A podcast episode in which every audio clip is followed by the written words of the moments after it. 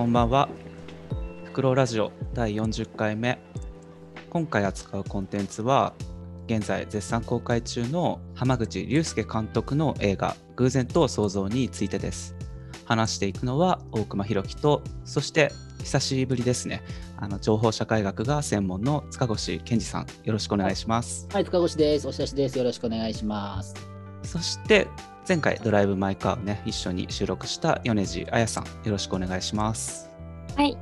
ろしくお願いします。そしてあの主に事務的なことをいろいろと担当してくださってるあれ堀内くんは堀内明穂？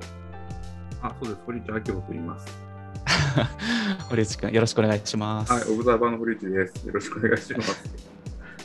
今日はねこの4人で偶然と想像についていろいろと話をしていければいいかなというふうに思います。ずいぶん久しぶりですよね。塚越さんがいてで堀内くんもいてっていうふうになると。まあ、堀内くんがいてっていうのも本当に久しぶりだと思うし、まあ、これね、配信そのものも結構久しぶりっていうのも、ドライ,、ん。ドライブ前回があれ、どんくらいって1ヶ月前ぐらいで1ヶ月前ぐらいですねで多分この、うん、4人以上の収録とかってなると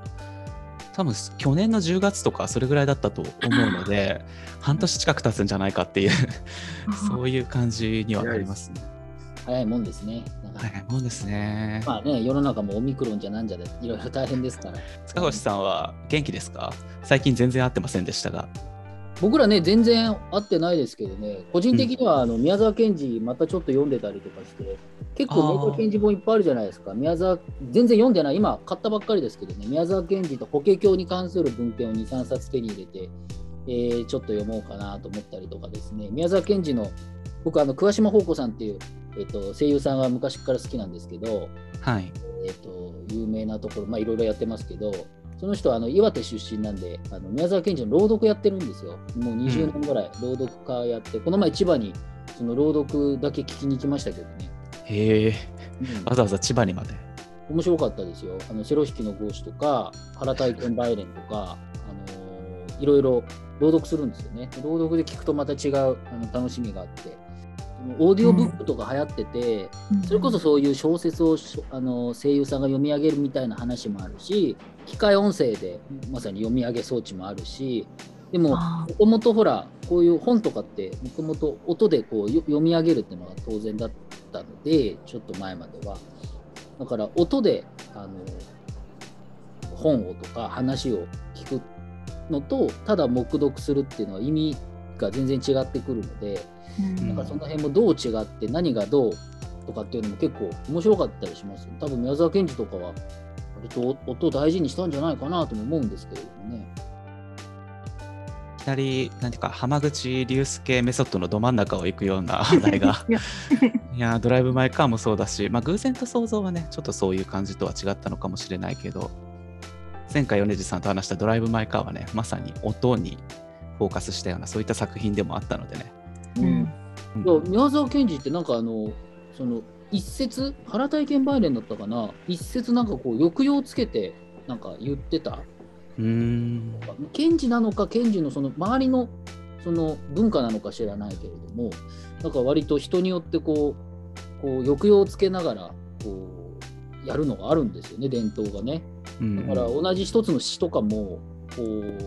読み方っていうのも抑揚つけると全然意味違ってくるじゃないですか。それうんなかなか面白いと思いましたね。まあそんなそんな雑談しつつ今日は浜口監督そうですね、まあ、このまま音についての話を結構展開させたいような気もするんですけど、まあ、今日のねお題としては、まあ、偶然と想像。今すごいこれもまた盛り上がってて僕が見に行った時は渋谷の文化村の映画館だったんですけどもう満席でしたね。平日だったのにもかかわらず。もともと公開の数が少なくてでもう当時すでにドライブ・マイ・カーの評価が高かったですよね。去年の12月ぐらいの段階でもうすごいドライブ・マイ・カーの評価が高くなっちゃってしかもさっきも聞いたけど打ち合わせで聞いたけどなんかドライブ・マイ・カーが今ものすごい何百巻ってまたね拡張してやっててそれもものすごい激コミで、大熊君2回目見に行ったらもう激コミだったって言ってましたけど。そうですね。もう池袋の映画館かなり広いスクリーン撮られてたんだけど全部ま満席埋まってて。ぼ僕なんかいつぐらい行ったかな？1月ちょっとにドライブ・マイ・カー行った時はまあそれでも半分ぐらい埋まってたかな平日の昼でも。割としあのシニアが多かったですけどまあねいろいろまた話題になるんじゃないですかね。そうですねまあいつもと同じようにざっくりまあ偶然と想像についてのまあ、側の説明をねなんとなくしつつその後4人でいろいろな形で話を展開できればいいかなっていうふうに思います。でまあこれ見た人ももしかしたら、まあ、多いかなっていうふうにも思うんですけど偶然と想像は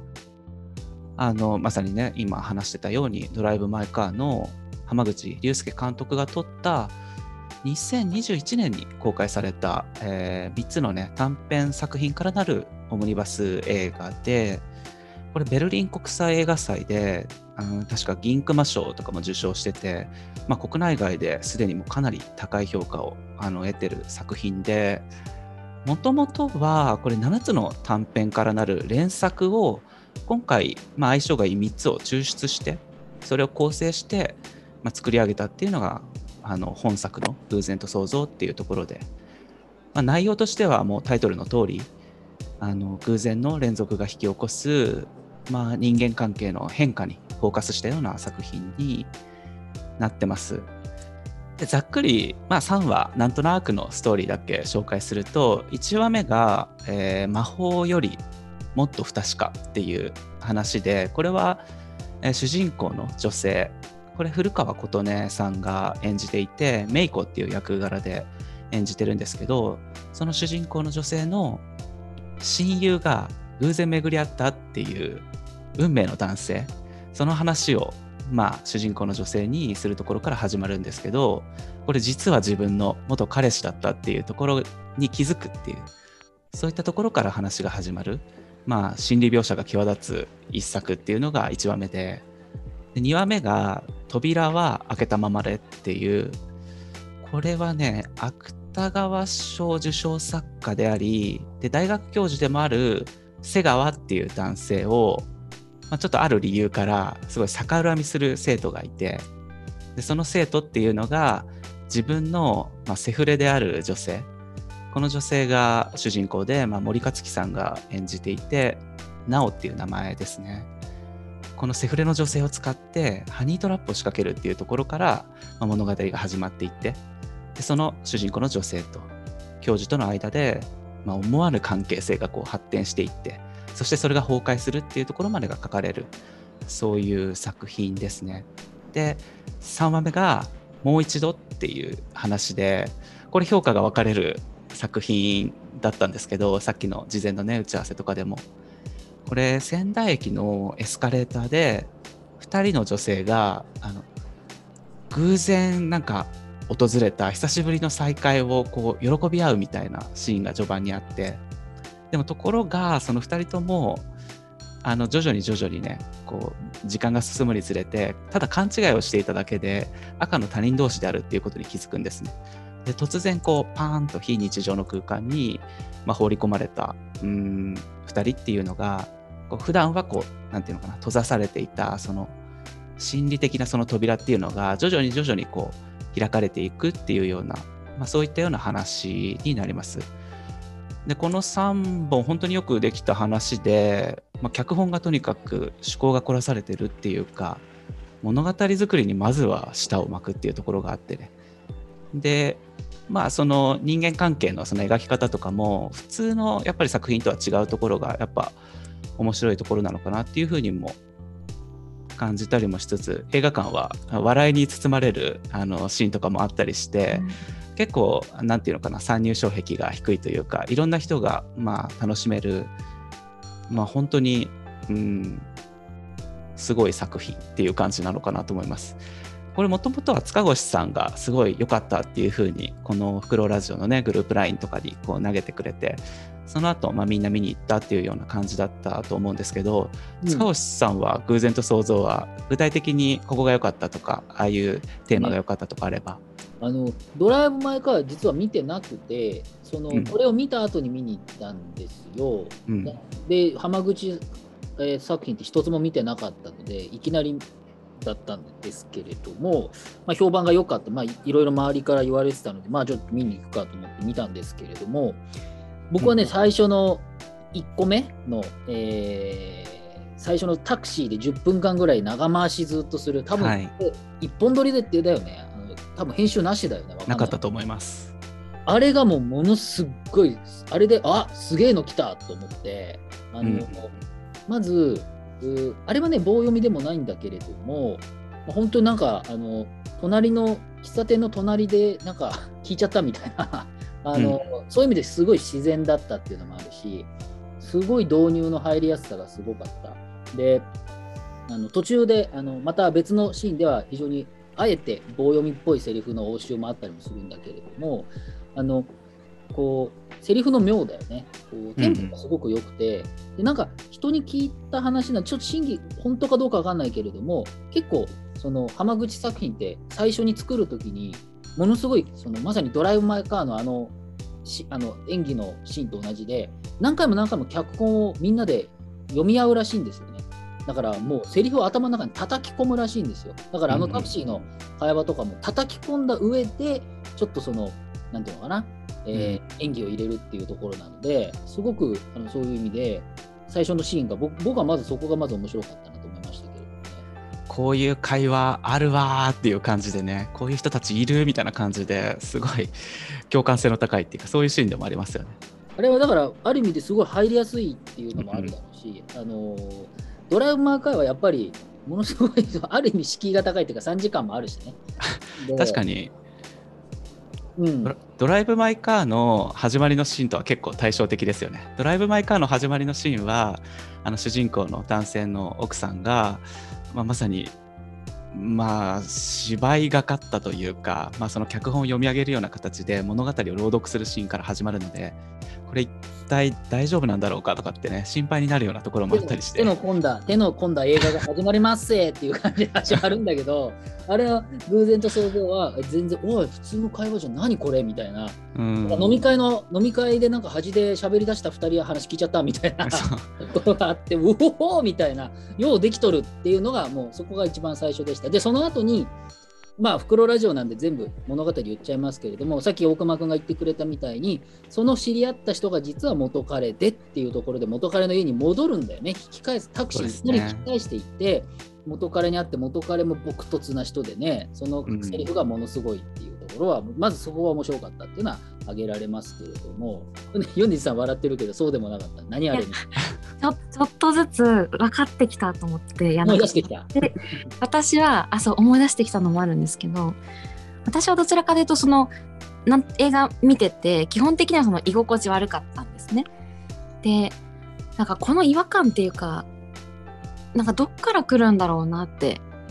ちょっとそこをつかみたくて今日この場に臨んでるっていう部分もあったんですけどで本当におっしゃるように塚越さんがやっぱものすごいなんだろうナチュラルめちゃくちゃ本当隣のその辺にいる人の会話聞いてるみたいな感じがあるあったんですよねまず。なのにもかかわらずてかだからこそ私はその中身がもう気持ち悪すぎて普通に多分あの子たちが嫌いなんでしょうね私。あとか。そういう意味でね、人とそうそうそう。そう。あの彼氏とか。てかなんかあの世界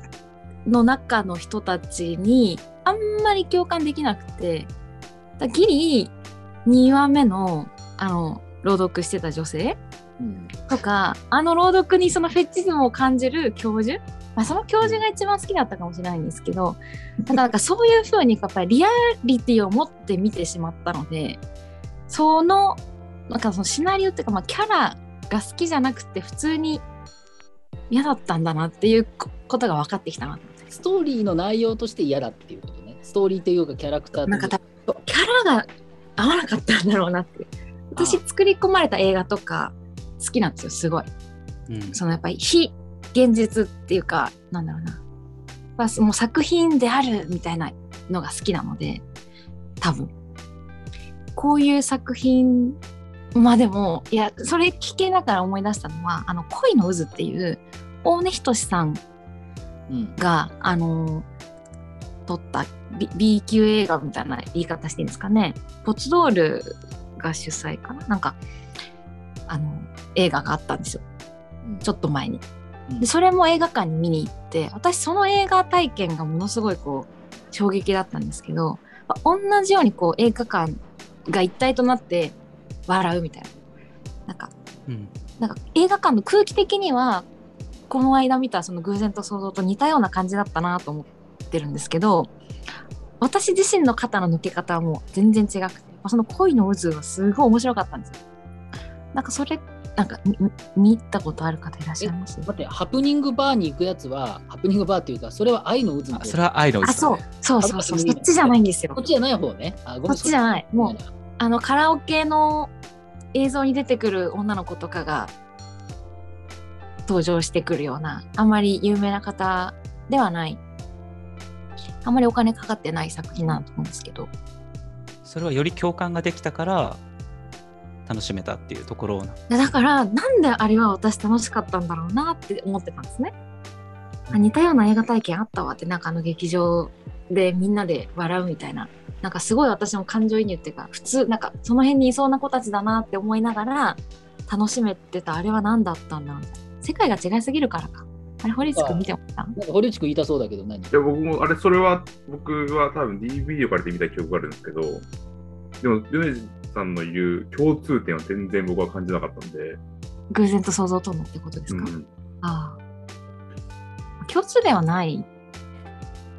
ですよねだからそうか、DVD で見たのもあって、その一体感っていう部分での感覚の差があるのかもしれないなとはちょっと、だから偶然と想像の笑うポイントは分かりつつ別にあんまり映画館では笑わなかったんですよ。むしろなんかみんなが笑ってびっくりしてうわって。あなんかそんなほぐれてる？気持ちいいわみたいな僕も一回も笑わなかった。そうなんか。確かにね。あのいやでも面白いなっていうのはもちろんわかるんだけどなんとなくね、うんうん。あのアンアンジャッシュのコント見てるようなあのすれ違いのなんか会話劇みたいなね、うんうんうん。そういう感覚で面白いのかなっていうふうには思ったりもするけどでもその3話の中だったら2話目が一番好きっていう感じなんですか？米津さんの中で。最後が辛かったんで私は。3話目があ辛かった。教授が。あ最後ってあ2話目の最後か、うん。ごめんなさい。2話目の最後が。辛いね。そんなひどい仕打ちしないでと思ってあんなにいい人なのに。ちょっとだけ説明すると そのまあハニートラップをねこう仕掛けたところでその教授とのまあちょっとなんていうのかな色仕掛け中のそのやり取りっていうのをまあその主人公の女性がね録音してたわけなんだけどその録音していたその色仕掛けをしていた時にその教授が書いたすごいフェティッシュな作品の朗読とかっていうものにその教授は心を打たれるんだよね。でその声が君の声が素晴らしかったって言ってで今その色仕掛けっていうのをまああったとしてもまさに録音してたっていうことが偶然が生み出した奇跡だみたいな感じで、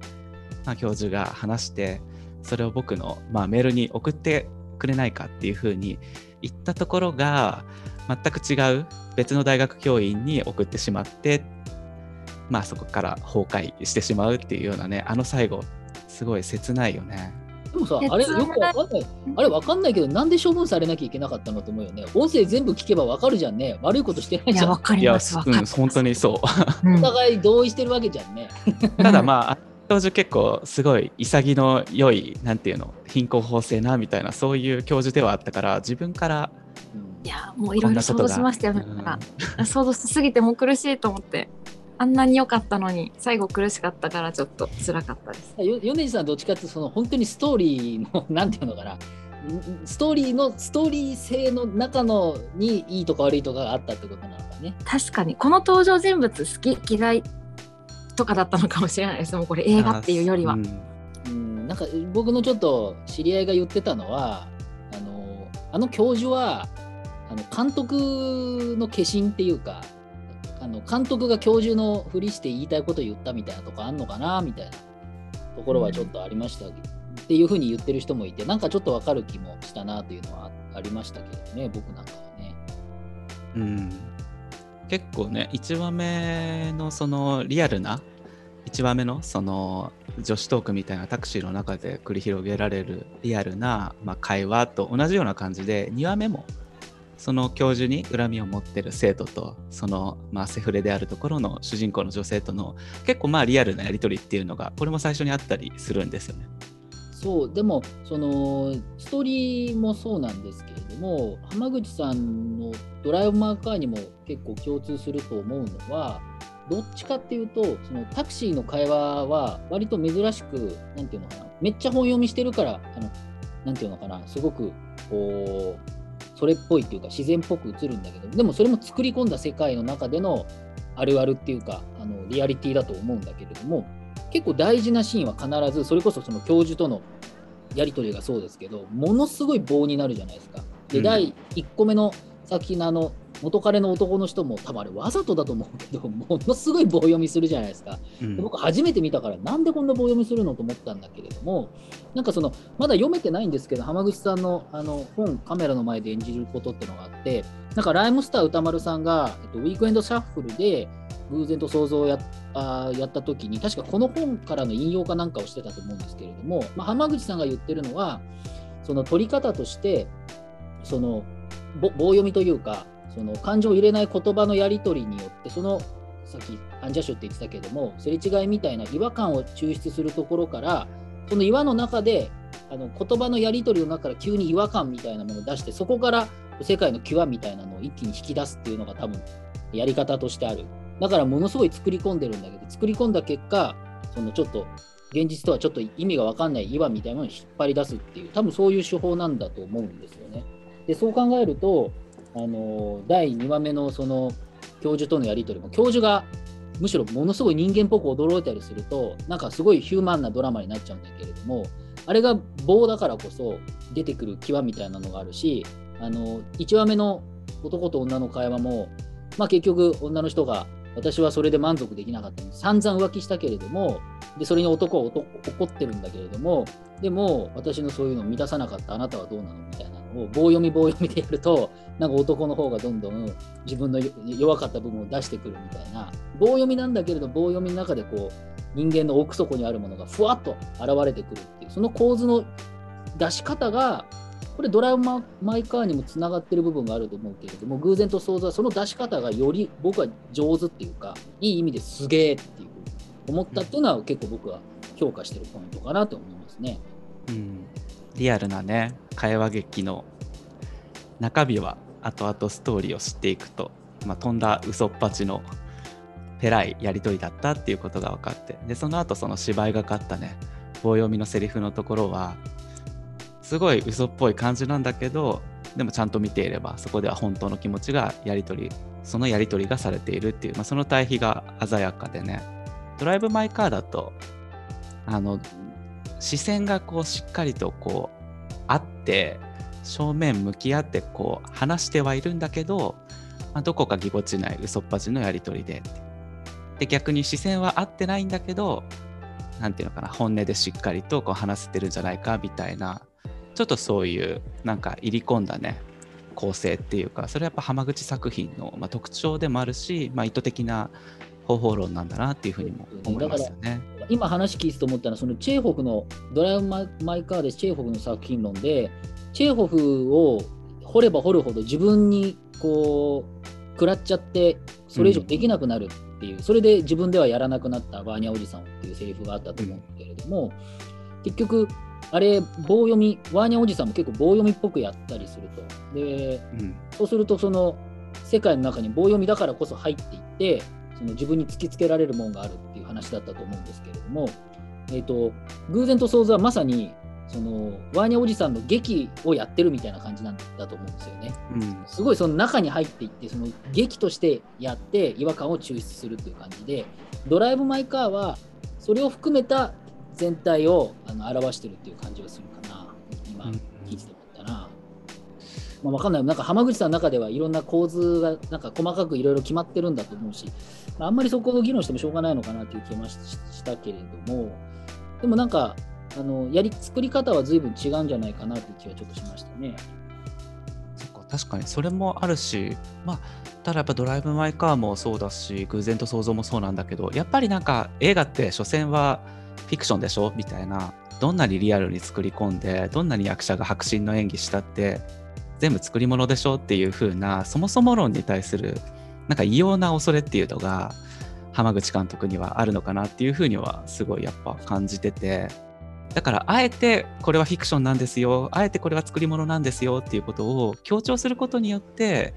まあ、逆説的に何て言うのかな。別のレイヤーでなんかリアルさをこう獲得しようとしてるっていうか。なんかこうあえてこれはやってるんですよっていうなんかセルフプレゼンテーションみたいなのがね偶然と想像に関しては妙に多いような気がしてドライブ・マイ・カーよりもねあえての三文芝居とかあえてのカメラ目線とか、まあ、あえてのズームアップとかこれはもうあくまで作り物なんですよみたいなのをこれでもかっていうぐらい、まあ、お客さんに伝えてくるっていうか開いてくるっていうかなんかフィクションであるっていうことをこう前提にして何て言うのかなそれでも何かお土産が持って帰れるような構成にしてるっていうか普通は多分ね演出って多分逆なんだろうけどこれがフィクションであるっていうことを忘れさせるっていうことがリアルな作品を作る時の普通のやり方だとは思うんだけどこう真逆にしてるっていうところはやっぱり、まあ、そういうふうに映画作る人は他にも多分いるとは思うんだけど映画のやっぱ文法そのものを何て言うか更新しようとしてる気概は感じるんだけどでも逆に言うとちょっとなんか鼻につくっていうかその分かったからみたいなところもちょっとあったり。僕はそれはすごい今大熊君の話よく分かったんだけどちょっと評価が違ってて、うん、えっと、むしろフィクションの方が現実を表すんだっていうことを言いたいんだと思うんですよね。でもちろんそうです、ね、現実の方がフィクション現実世界を生きてるあなたたちの方がフィクションっぽいことをやっていてで、うん。フィクション、フィクションやってる、要するにあの棒読みであのやり取りをしてるっていう、全くのフィクションをしてるのに、ものすごい芯食ったことを急に言ってくるわけじゃないですか。うん、出てくるその男女の営みのこうすれ違いみたいなのも、あの芯食ったところをやっぱり言ってくるわけですよね。だから、うん、フィクションが現実を超えるとは言わないけど、フィクションの方があの見せられるんだっていう、それなんか映画人としての教授なのかなという気がしたから、なんかそこがすごく個人的にはおおっていうふうに感心したっていうか、おおって思ったっていうことと、まあ単純にストーリーとしても、なんかその奥深い恋愛っていうか、まあそういう人間関係の機微みたいなのがすごいよく出てるなっていうのもあったっていうのがありますね。あ僕たちもね、普段はフィクションの世界にやっぱ生きてるっていうことですよね。今だってやっぱ演じてるっていうかやっぱり芝居してるわけじゃないですか。袋ラジオでこういうふうにポッドキャストで話す時の自分とやっぱ家に帰ってから普通に身内の人と話すような会話とまた全然モードが違うわけだしフィクションとフィクションじゃないもののやっぱ境目なんてないわけだからあえてなんかリアルさリアルなすごい迫真な世界観を作ってそこに感情移入させるよりは、うん、フィクションの物語に松川越さんがね言ったようにリアルさがあるんだっていうことを突きつけた方が自分たちの現実ともやっぱ地続きでもあるしね。扉を開けたままでもそうなんだけど普通なんか心の中で中にある本当の気持ちみたいなのって扉を閉めた状態で密室な状態で2人だけでするものっていうようなことだとは思うんだけどでもそれを扉開けた状態で誰もが聞けるような状態。しかも喋ってる。会話っていうのはまあもともとその色仕掛けのために用意してた台本のような会話。でもそれがふとしたきっかけでかっこつきのね真の心のやり取りっていうものに開かれる瞬間がこう書かれているとか。結構だからなんだろうな人間関係に疲れ切った人とかが見るとちょっとした解放感のきっかけをねつかめる。そういう意味では稀有な作品だなっていうふうにも思うし、あ、それは3話目の「もう一度」っていう作品でもまあつながってくるところだとは思うんだけど。お互い芝居するわけだからね。あのじゃあこういう役を演じてあの勘違いだったかもしれないけど嘘っぱちかもしれないけどかつての旧友に会えたっていう世界観を2人でこう仮想の世界作ってみようよみたいな感じで意外と開放感感じるんだよねあの2人は。多分あの仙台に住んでるあのなていうのかな日常にあんまり満足してないであろう主婦の女の人はあ私があの普段暮らしている、まあ、くだらない日常三文芝居のようなルーティンの中にももしかしたらそういうペラペラだけどそういう奇跡の瞬間っていうのが起きるのかもしれないなみたいな感じで多分もう一度っていうのは何て言うのかなああいう偶然出会った女の人とそういううんペラペラの芝居をお互いにすることによって得られた解放感によって自分のペラペラの日常をもう一度こうなんか再解釈するきっかけをつかめたみたいな。最後だからなんか思い出したみたいな感じで名前ここういう名前だったっていう風にして思い出したその名前がなんののぞみとかだったよね。のぞみみたいな名前。うん。なんかそうもう一度希望を抱けるみたいなそういう作りもそうかもしれないしこれはその今話聞いてふと思ったのは割とその扉を開けてもそうだけど、えっと、やってることは濃厚なんだけれども割と扉が開かれてるっていうのは本当にオープンでまさにその3つ目の話っていうのは要するに主人公は東京に出てきて、まあ、レズビアンの女性って高校の時に付き合ってたのかなレズビアン同士で。えーでうんだけどいろいろあってもで連絡つかなくて言いたいことがあったんだけど若い時に結局電話一本で別れちゃったでそれにずっとなんかしこりがある女性が主人公でたまたま勘違いして「わっ!」みたいな「こうねねねああんただよね」みたいなことで2人とも演技してでそれたらあ違うじゃんみたいな話になってってでもさせっかくだからとかっつって話していったら実はそういうこうしこりがずっと残ってるんだよ。ってだから同窓会に行ったんだけど会えなくてさみたいな話になって最後演じてみって私のことをそのそのその付き合ってた元カノだと思って話してみみたいなことを言って解放されるっていうストーリーでまあ今っぽく言うとシスターフットっていう昨今の例えばアメリカの映画だと絶対入れてくるうん。女同士の友情みたいなところの配慮なのかなって一瞬思ったぐらいそういう話ではあるんだけれどもでもすごい演技するし嘘なんだけれどもでもその偶然の余地が入るっていうのはすごいオープンなんだよね結構オープンに誰にでもゼロじゃない魔法みたいなでもゼロじゃないどっかにあるであの教授もドアいつも開いてるからあの行こうと思ったら行けるって意味ではすごくそのオープンになっているっていうところはあの解放につながってる感じはするなというのは、ま、話聞きながら思ってましたけどもね。あの堀内くんはあの今いろいろ喋ってきたけど123だの中だとどれが一番面白かったのかちょっとな感想でいいんで熱き思いを教えてほしいんだけど。そうですね。私は多分一番印象に残ってるのは多分1話目が一番インパクトとして大きかった気がして、うん3話目が多分一番なんか綺麗に話まとめたな感が否めなくて、あまり私は好きじゃなく終わった印象はあるんですね。で、うん、1話目が好きな理由は、ちょっとまあさっきの話にも少し触れてた気がするするんで、なんか同じ話繰り返してもあんまり意味がない気がするんですけど、あの車の中のシーンが僕は一番好きで、まあ後の後半のシーンはもうなんか、ななんかセセッションじゃないですけど、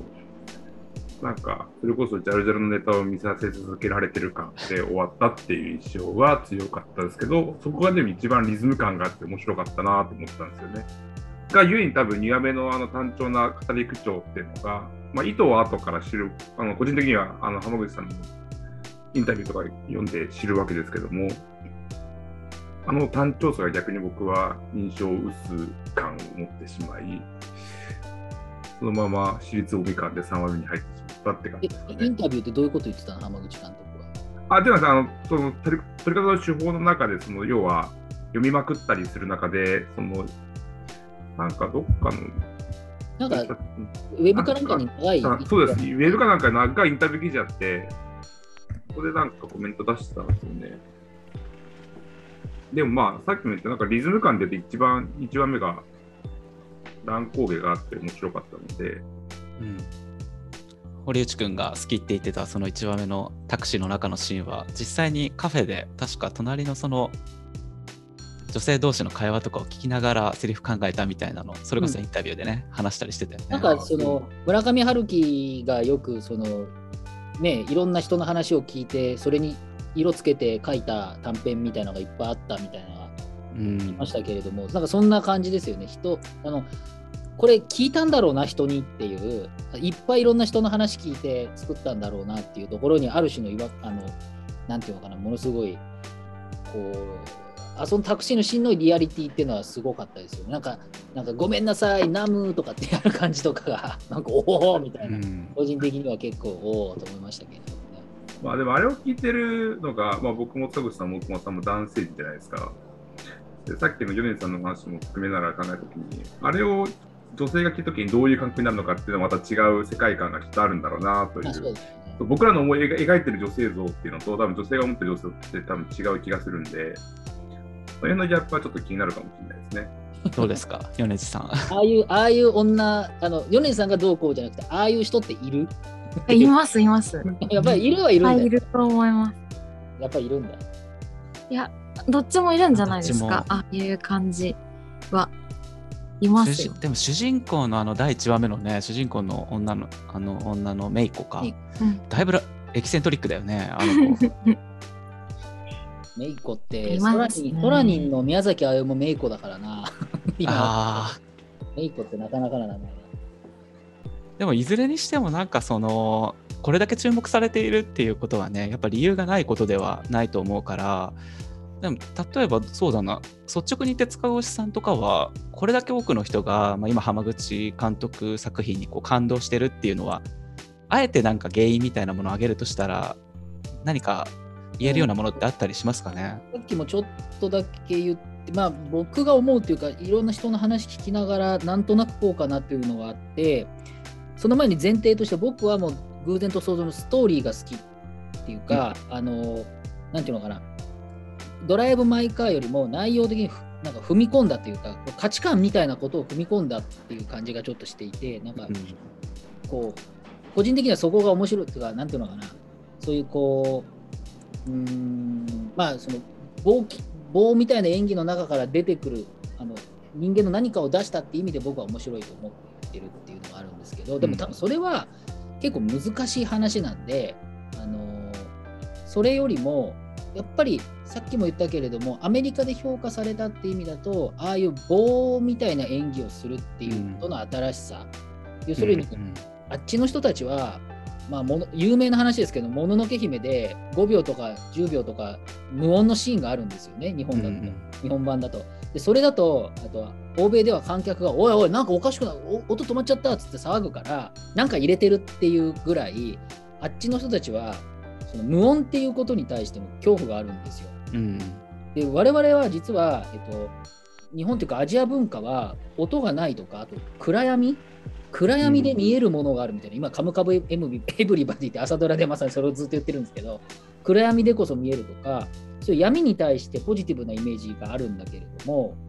あちらはね、そういう感じないんですよね。あの生と俗とか生と闇みたいなところがあるのでそういう価値観をぶち込んできたでしかも、えっと、めっちゃオシャンティーにちゃんと作られていて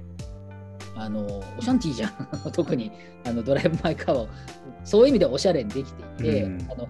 多分分かんないけれどもやっぱりインテリが作っているその映像の撮り方なんか車の撮り方とか多分いいんだと思うんですよね。かつ何度も言ってるようにその、ま、ワーニャおじさんとかえー、と欧米のものを使ってしかも字幕も3つ出るみたいな日本語英語ロシア語みたいなのが出るみたいなあの劇中でそういうことをやってたりするっていうところにある種の透明性見やすさみたいなものをあるんじゃないのかなっていうのがあって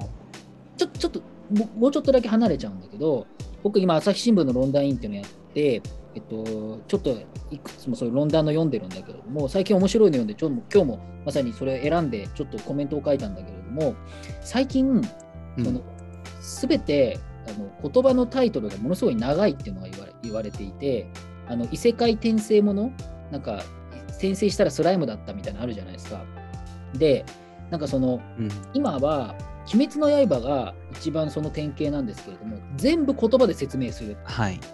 そそそれをね、えっと、谷川さんっていう方がえっと、記事に書いてるんだけど透明性って呼んでいて鬼滅見れば分かるんですけど、あれは多分視覚障害の人でも、えっと、何やってるかが分かるぐらいずーっとあた足が痛いなんやらかんやらって細かく言うんですよ。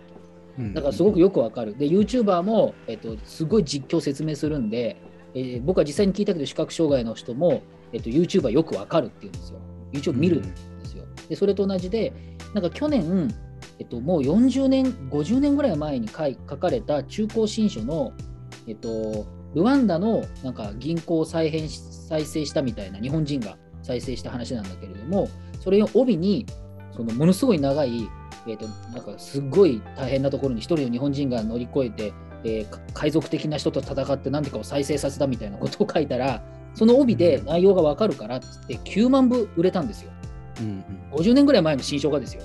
うんいうこともある。でしかも、えっと、コンビニとかでも今、焦がしにんにくのチャーハンでなんとかで外はサクサク中はみたいなやつが全部書いてる確かにタイトルがめっちゃ売れてるらしいんですよ。でほそれ面白い。それいわゆるその僕が見るのは要するにめちゃくちゃ情報量が増えてる中で、えっと、ストーリーもファスト映画が典型だけれども、最後までもう大体教えてとで大体自分が合うか合わない情報なのかを最初に知りたいとそういう意味で全部情報が透明化されていると、まあ、損切りって意味も含めて、えっと、全部こう分かっているものを見ておきたいっていうことがあったりするんですねだからこう透明的なそのシーンをちゃんと説明するみたいに対する欲求って結構多いんですよ。で浜口作品はそれとは対極だなと思いながらもしかしまあ海外の人からすると棒読みになってそのセリフが全部出てくるみたいな演出っていうのがななんかそういうのにちょっと通じるところもあってなんか興味深く見られてるのかななんてことはちょっと思ったりしましたけど。まあでもセリフで全部説明してますよね。やっぱドライブ・マイ・カーもそうだし、あの偶然と想像もそうだし、なんでそうだったのかっていうことがちゃんとこう理由として全てこう語られてるっていう。そうそう、だからファスト映画なんかまさにそうだけれども、だし、あのものによってやっぱ批判もあって、その透明性には、全部が分かっちゃうとかってなるとね、えっと、めちゃめちゃその内容がつまんなくなっちゃう？えとかうん予見されてつまんないとか、あと全部予見できるようにするっていうことに注視しすぎて、質が悪くなっちゃうっていうことも懸念されてるし、いわゆる既存のさ、価値観からすると、やっぱりなんかダメな気するじゃん？それはうんまあ、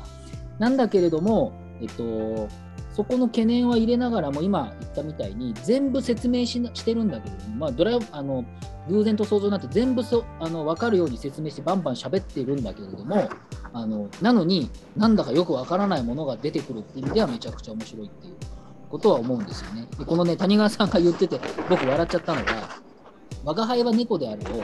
現代のタイトルに現代売れる透明性を作ったタイトルにするんだったら、えー元捨て猫で名前はないけど超賢いので人間社会を批評しちゃいますっていう本だと。我が輩は猫であればそそういうタイトルに今だったらなるみたいなこと言ってて ちょっとそれは笑えるけどでもなんかああと思ってなんかこれはすごい潮流として面白いなと思った。うん、なるほどね。まあ、あの、まあ、ドライブ・マイ・カーに関して言えばね、あの前回も米次さんと話したことではあるけど、徹底的にこう言葉でこう埋め尽くしていくからこそ、言葉の言葉の外側っていうのを、まあ、その漏れ出たものをこっち側が脳内補完的に想像もできるっていう、だから言葉に着目しても、まあ、ある程度、まあ、感情移入することができるしその言葉の外側を感じ取りたい人にとってもそういった形で巧みな演出によって、まあ、感動できる仕掛けになってるっていう意味では、まあ、本当に卒のない、まあ、変態的な脚本構成っていうふうに言ってもいいと思うし、そうだね。やっぱね間口が広くてみんなが見える説明がちゃんとされてるのにもかかわらず、なんていうこう言っちゃあれだけど、そそのその次元で理解する人と、このレベルで理解する人が、あのいかようにも読めるようにできてるっていう風に捉えると、もうすげえ天才だなっていう気はしますよね。まあ本当そうですよね。そのセリフとセリフの間の間だったりとかそういう行間にその人の本当の気持ちっていうのをこう想像して読み取るみたいなねそういう見方っていうのが、まあ、一般的なのかなっていうふうに日本人にとってはねでもそういうものに対するアンチテーゼとしてね、まあ、全く新しい文法を作ってぶつけてきたっていうふうにも、まあ、言えるかもしれないしまあまあいずれにしても本当に頭がいいんだらこの人はっていうのはどの作品見ても伝わってくるかなっていう。その YouTube 的なものっていうのはすごい批判もやっぱりあるしその部分は一個わかるしそのいわゆるひろゆき的論破みたいなこともそうだけれども、うん言葉で全部説明するできれどもひろゆきが批判されてるのはやっぱりその論理構成の中では正しいかもしれないけれどもあの文脈がすごく、えーね、あの一部だみたいな話もあるし、YouTube もめちゃめちゃ説明しすぎちゃうことによって間っていうところでもっと広がりがあるものを捨てちゃってる写真してるっていう批判があるんだけれどもそういう意味だと浜口さんの作品はちゃんと説明はしてるんだけれども そのなんていうのかな質クオリティと分かりやすさみたいなのが両方担保されてるっていうふうに考えれば表現としては非常に新しい新しいというかこう現代でもできるまあまあ天才じゃないとできないと思うけどうんものすごいものを作ったっていうそういう評価の仕方はできるなと思ったので僕なんかは偶然と想像はやばっていう感じがして結構近年まれに見る僕の中では驚きがあったって感じですね。まあまあ、と東大に出てから芸大の映像科に行くみたいな、まあ要するに超インテリなわけですよね。うんだから当然ながらそのゴダールとか僕全然わかんないけど、はい難しいその い意味の極致みたいな難しいのも多分知ってるわけじゃないですか。い。うんでなんだけど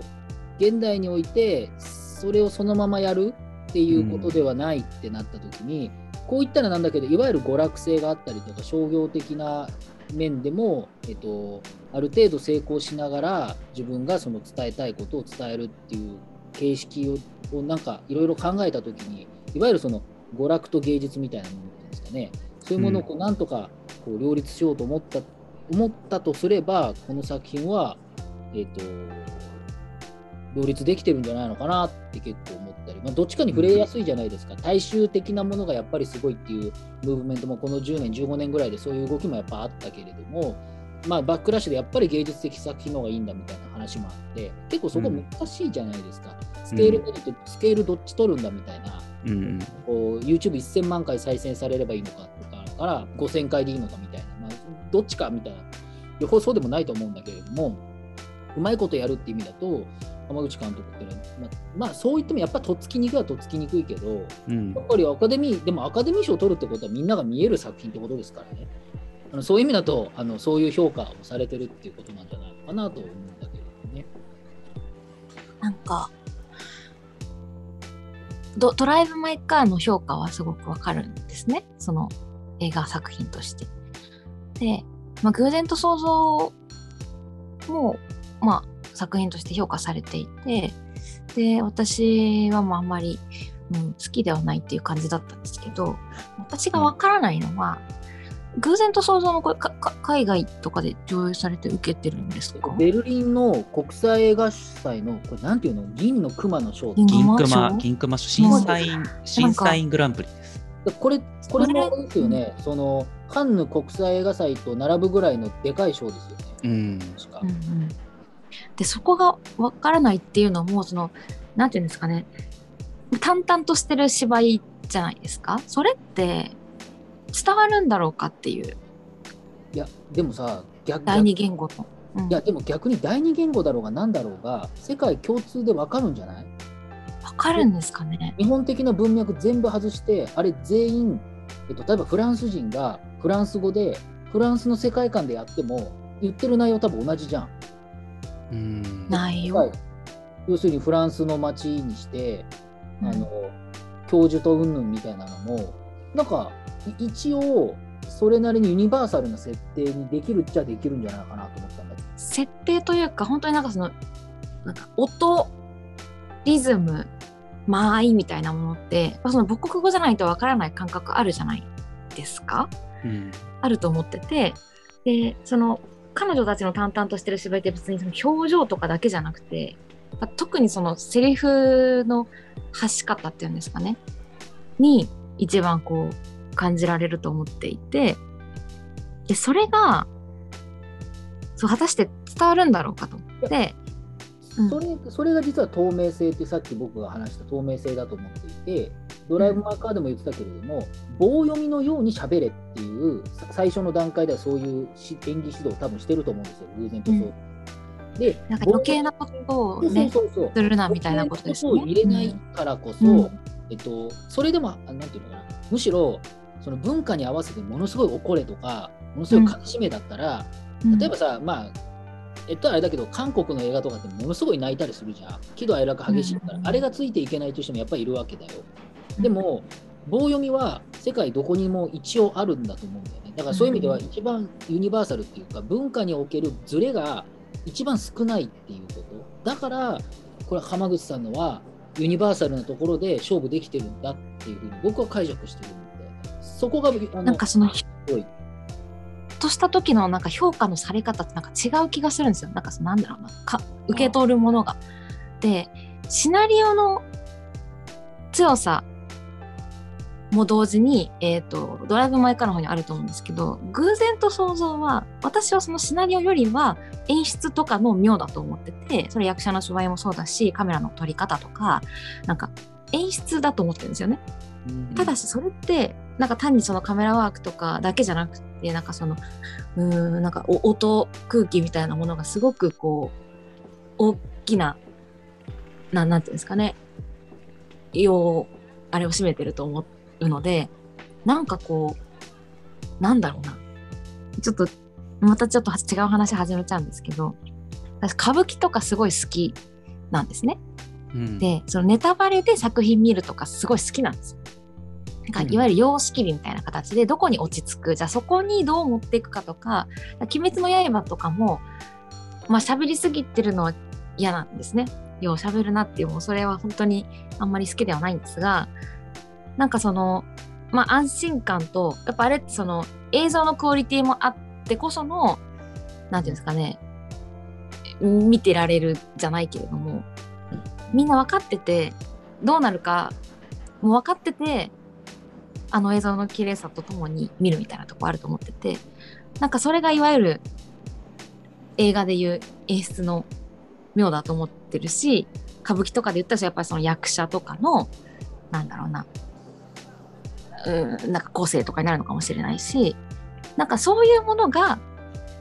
偶然と想像はどこにあるんだろうと思うんですよ。いやなんだ。ろう。僕の僕の友人は後輩が、あのー見に行ってうん「塚本さんこれ一生見てられます?」って言ってた第一声が。ね話してきて。えどうどうしたのかって言いう？ったら一生見てられるって。それはうん。内容が分かってても一生そのこうあれが気持ちいいっていうことだったんじゃないのかなその人にとっては。で多分それが、えっと、ユニバーサルに伝わったからここで賞を取ってるっていうそういう賞差なんだと思うんですよね。賞を取ったってのはそういう意味での海外で賞を取れるってことはユニバーサルであるっていうことの証明なのかなんで伝わるのかがわからないんです。でも、何がいいんですか？やっぱりストーリー的にあんまりちょっと納得いってないってことなのかな そうってもちょっと違う、ね。まあでもストーリー的にはね、やっぱオープンエンドって言えるようなタイプの作品だし、やっぱ各々の気持ちをプロジェクションさせることはできるよね。あの自由にその自分の生活の中に代入をすることもできるし、だそういう意味では、今ね、米次さんの感じ方と、まあ、塚越さんの友人の感じ方が180度違うっていうのも、やっぱ興味深いっていうか、うん、そういった、なんていうのかな、自分の感情っていうのを投影させることができるからこそ、まあ、いろんな人で、いろんな国でこう受けてるっていうふうには言えるんだとは思うけどね。逆逆にドライブ・マーカーみたいな、なんか正しくなんか傷つけばよかったんだみたいなこと言われたときにな、なんじゃこりゃって僕は思ったな、正直なところで、なんだそれはみたいな。まあ、ドライブ・マ男性が弱さをみ、あの認めようみたいなのは、それはもうそれこそアメリカで一番強いあの力を持ってますからね、シスターのフットなんかよりもよっぽど強い、男が男の弱さを認めようっていうのは、まあ、そこでオバマがあのいいと思ったんでしょうけれども、逆に僕なんかからすると、あのドライブ・マーカーは最後の3分の2ぐらいすげえしらけてしまったっていうところあるんだけれども、偶然と想像のそのオープンエンドな感じなんてのは、むしろ分かりやすいかもしれないですね。やっぱりじゃあシナリオが良かったってことになるんですか？でもやっぱりさっき言った透明性ってことなんじゃないかな棒読みの演技があのユニバーサルに、えっと、伝わっているっていうことなんじゃないのかなと個人的にはここが信じがたいんですよね。あの演技いやなんかそう棒読みが持つ余白え私たちにこうもたらす余白ですね。想像の余地とか幅とか。で見る人によって感想が違ったりそれは分かるんですよ。でもそれはあくまでもなんか日本人であってそれがユニバーサルに認められると私はなんかどうも信じられないんですね。でそれがユニバーサルに認められる時ってそのじゃあそこに何が書かれるって何を言わない？要はそのシナリオの高知さっていうかなんか精緻さっていうかそのなんだろうなと思った時になぜと。どれもいかも同じようにそういう芝居の淡々とした芝居もそうだしでそこにシナリオの力も加わってものすごい作品だったと思ってるんですけど偶然と想像がもう国内で評価されるのは分かるとしてもなぜあれが受けるのか海外でもそれって演技だけじゃなくてシナリオの力もあるよでもそんなにいいシナリオなのか。と思う次第なんですけど。俺はシナリオドラえもん赤より偶然と想像の方が100倍いいと思ったけどね。僕はね。シナリオがいいんですか？シナリオも最高だと思ったけどね。話の話としてめっちゃよくわかる。ドラえもん赤いの方がむしろなんか凝ってんなと。まあ思ったより面白かったけどね。両方面白いのは当然よ、うん、だけどっていう感じ。まあそれはもう個人の好みだと思うんだけどあとはあとその海外で賞取ったっつってもさあのなんていうの？大衆受けとまたちょっと違うじゃん。そういうなんとかの賞ってのはまたそれはそれでなんていうの？通好み人人たちがやった賞だっていうこともあるし。まあその分析はなんていうか その筋のプロの人に任せないと分かんないかなっていう気もするけど。そうですね。うんね、でもなんか単純な物語にはもちろん回収しないんだよね。あの扉を開けたままでとかも最後5年後みたいな感じになってバスの中で再会した、まあ、元セフレのその男の人になんだかよくわからないけどなんかキスをして終わっていくじゃん。あの感じとか、あの感じとかなんか審査員とかはなんか謎めいていていいみたいな感じなのかな。で、謎めいてるっていうか、あれは別に分かりやすい話じゃないの。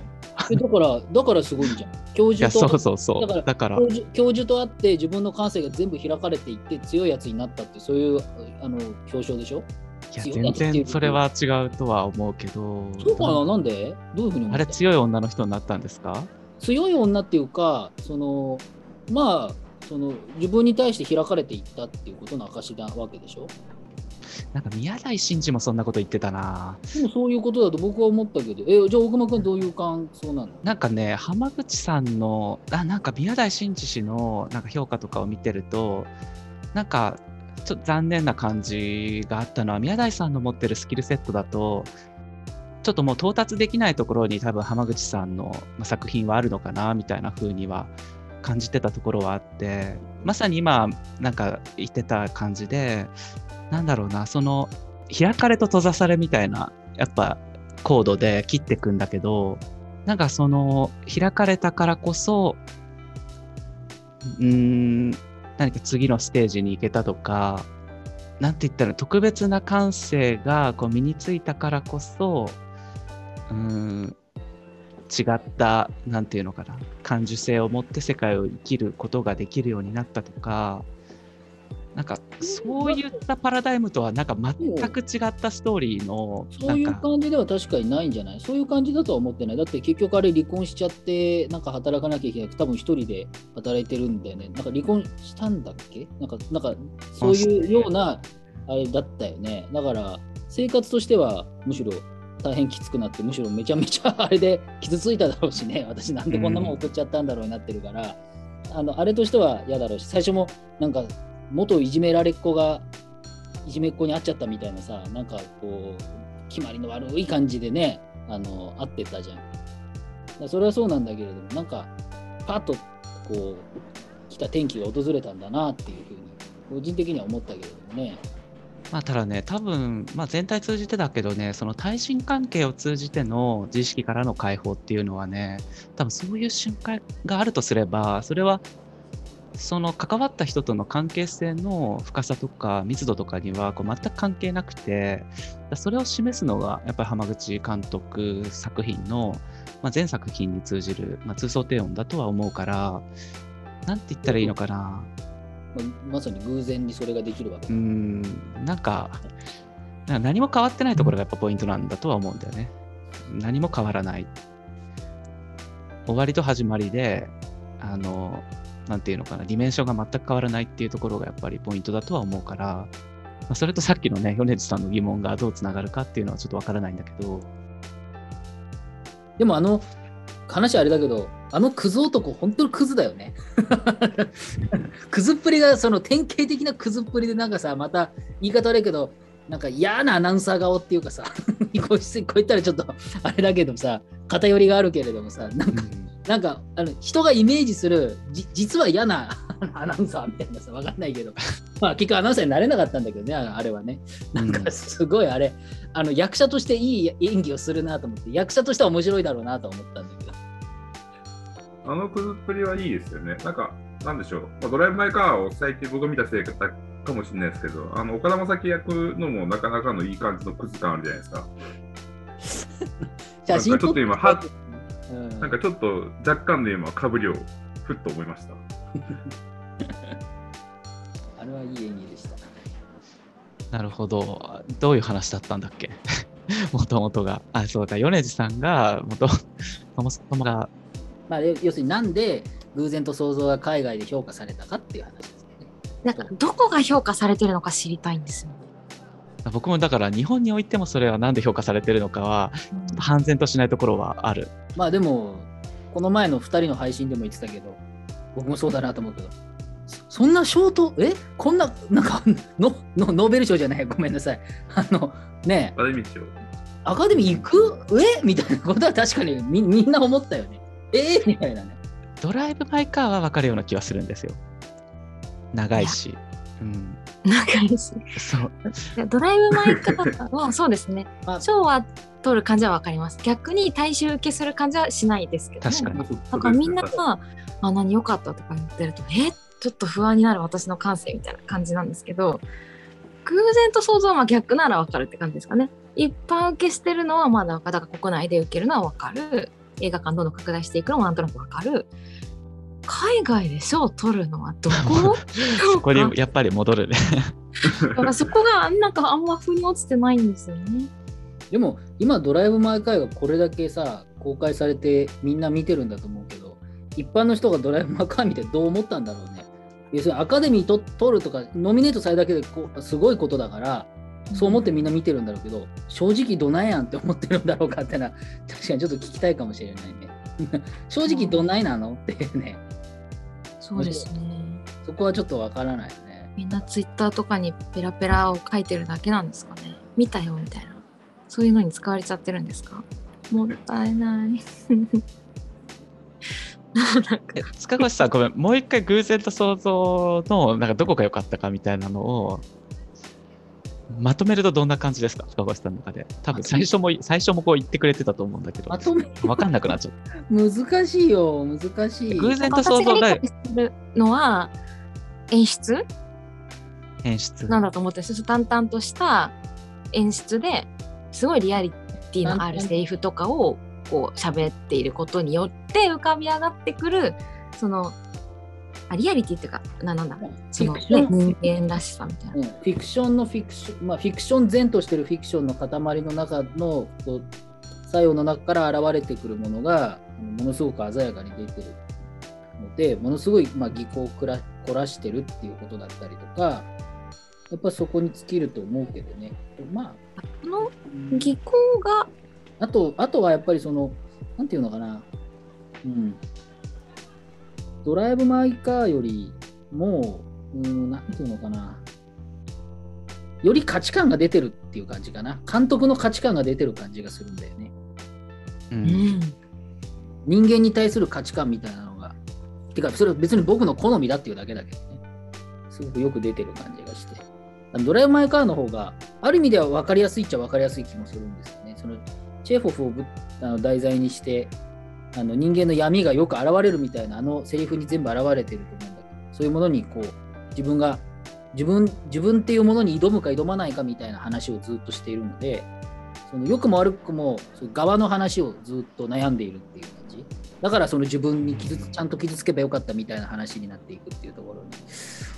にまあそうか みたいな感じがちょっとしたりとか確かにドライブ・マイ・カーの方がメッセージ性は強いですよね。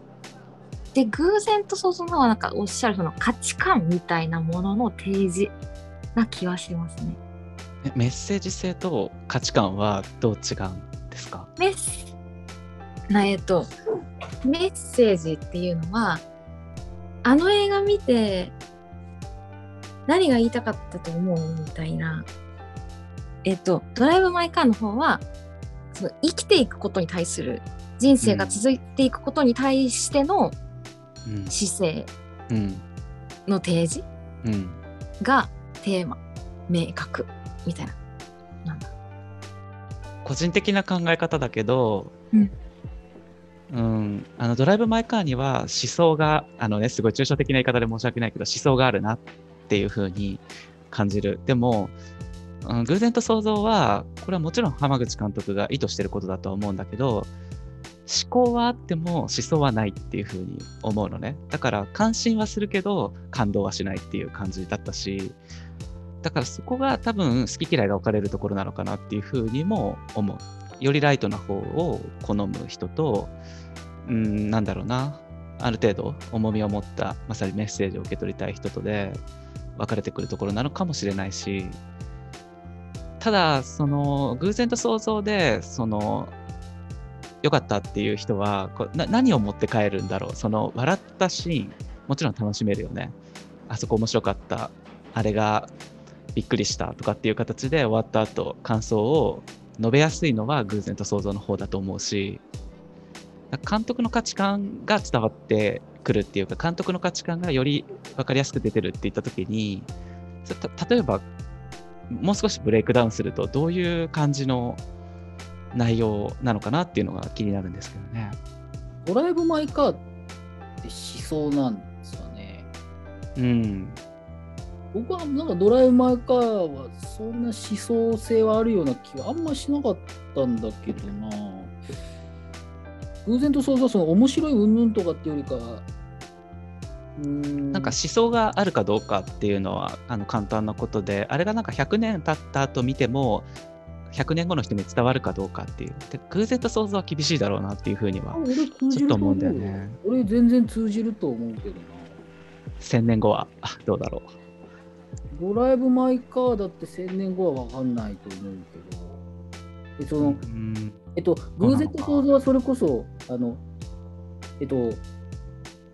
いいろんな人が全部読めるように、あの、なんていうの、言い方悪いけど初心者っていうかさ、そうそういうなんか、カジュアルに見に行く人もあの楽しめるだろうし、そうじゃない人も楽しめるようになってると、個人的には思うけれどもね、でもまあそこはも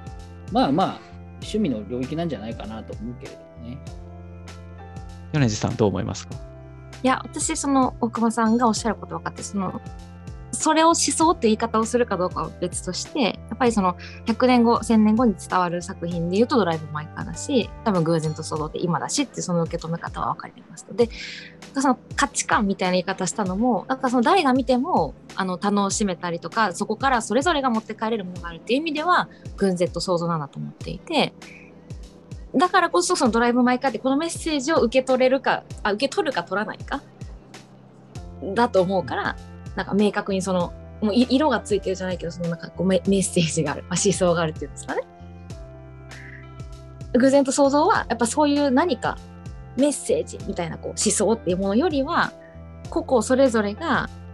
納得したり心地よく感じたりする何かが散らばっていて確かにそれをそれぞれが持って帰れるようなものだと思うからこそ私は見見た前と後でやっぱ何も変わらないんですよね主人公と一緒で。うん。でもあのセリフあの思想があるかどうかっていうのをもう少しあの分解して言ってみるとするとなんかセリフになんかあんま意味があるかどうかっていうことだとも思っててドライブ・マイ・カーはセリフにほとんど意味がないっていうか空っぽなセリフだと思うんだよね。でもそれの応酬を通じてうん何か言葉以上のものを伝えようとするその監督のまさに試みが感じ取ることができるしでも偶然と想像は短編だからまさにあのセリフに意味がなければ何も伝わらないっていうかだからやっぱりセリフの中からなんていうのかな面白いストーリーっていうのが徐々に徐々にこう紡ぎ出されていくその過程がやっぱそれはそれで素晴らしいなっていうふうにも思うんだけどそういう違いなのかなっていうふうにも言える。まあそれはなんかすごいわかる気はする。うん、言ってる今のはあの言ってよくわかる気するけどそのドライブ・マイ・カーの思想、うん、まあでも単純にその作品の評価なんだろうけど、なんか、うん、個人的にはなんかそのこ後半のさ最後の方が、おおみたいな感じになっちゃった部分があって、あの傷つくうんぬんみたいなねちょっと笑っちゃいそうなセリフの なんか急にそのお母さんが二重人格でみたいな話とかは、いおえってやっぱなんなかった。なんか、なんかその、その、ああいう演技の中のなんとかでいろんなことを読み取るみたいなことでの、あの、意味として楽しむっていうのはよくわかるんですけど、しなんか思想なのかなっていうか、うん、なんか監督がこう何を意図したのかみたいなの見ると、そうか。って思った時にちょっとずっこけちゃったっていうのは結構でかかって、それまでは結構すごい感動感動っていうか、おすげえなと思ってたんですけどね。っていうのがあって、まあまあそういう違いあるけど、まあでもどっちにしたって、どっちにしたって、両方見た方がいいっすよね。ひとまずで、まあ、かなり長いこと喋ってるっていうところもあるので、まあ、ここで収録は一回閉じて、まあ、続き、また話すかどうかっていうのは、また、後々決めるとして、うーん、でもちょっと気になるところではありますね。この辺が気になる。うーん。まあ、米地さんが感じてる疑問は、割と重要な疑問のようにな思えるっていうか、まあ、同じような感じの疑問を抱かないでもないので、まあ、改めて、なんか、あの、延長戦を 2人でやってもいいかもしれない。そうですね。まあ、そのアカデミー賞って3難しいね月の何本ぐらいに出るわけでしょ？そうですね。まあ、うん、まあ、なかなかね、そういう受賞みたいなのはどうかは分からないし、難しいような気もするけれど、まあ、偶然と想像だって、そのベルリンのやつも取ってるわけですから、まあ、また動きがあったりするでしょうからね、まあ、そういう動きの中でまた何かやってもいいんじゃないですかね。改めてやりたいですね。で、また浜口竜介監督の、まあこれはずいぶん前の10年以上前の映画なのかな、ハッピーアワーが今、下北の方でやってるんですよね、塚越さん。ハッピーアワーね、2015年のさ、ああ、じゃあ、うん8年ぐらい前ですか。だったな7年？とか、うんうん2015ぐらいで、そんなめちゃめちゃ古いもんではなくて、なんか配信がやってなくて割とレアで、下北のなんか駅前シネマ？なんか新しいところらしいですけれども、なんか今のところは週末にやってる。うんうんだけど月曜とか火曜とかに出てもうすぐ埋まっちゃうので、あの興味ある人はあって急いで見た方がいいのかもしれない。5時間ありますからね。休憩が2回あるみたいな作品なんであれですけど、僕もちょっと予約したんで、えー近いうち見ようと思ってますけれども、あのまだまだ全然ドライブ・マイ・カーもそうですし、まあ、偶然と想像もあのまだ上映していると思いますし、でまあ3月のね、アメリカのアカデミー賞に合わせて、もう一段階、この大きな波っていうのが多分来ると思いますので、あの機会があれば、あの皆さんもね、これ聞いて興味持たれた方は、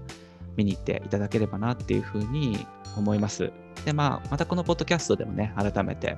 あの扱えればいいなというふうに思うので、またよろしくお願いしますという感じですかね。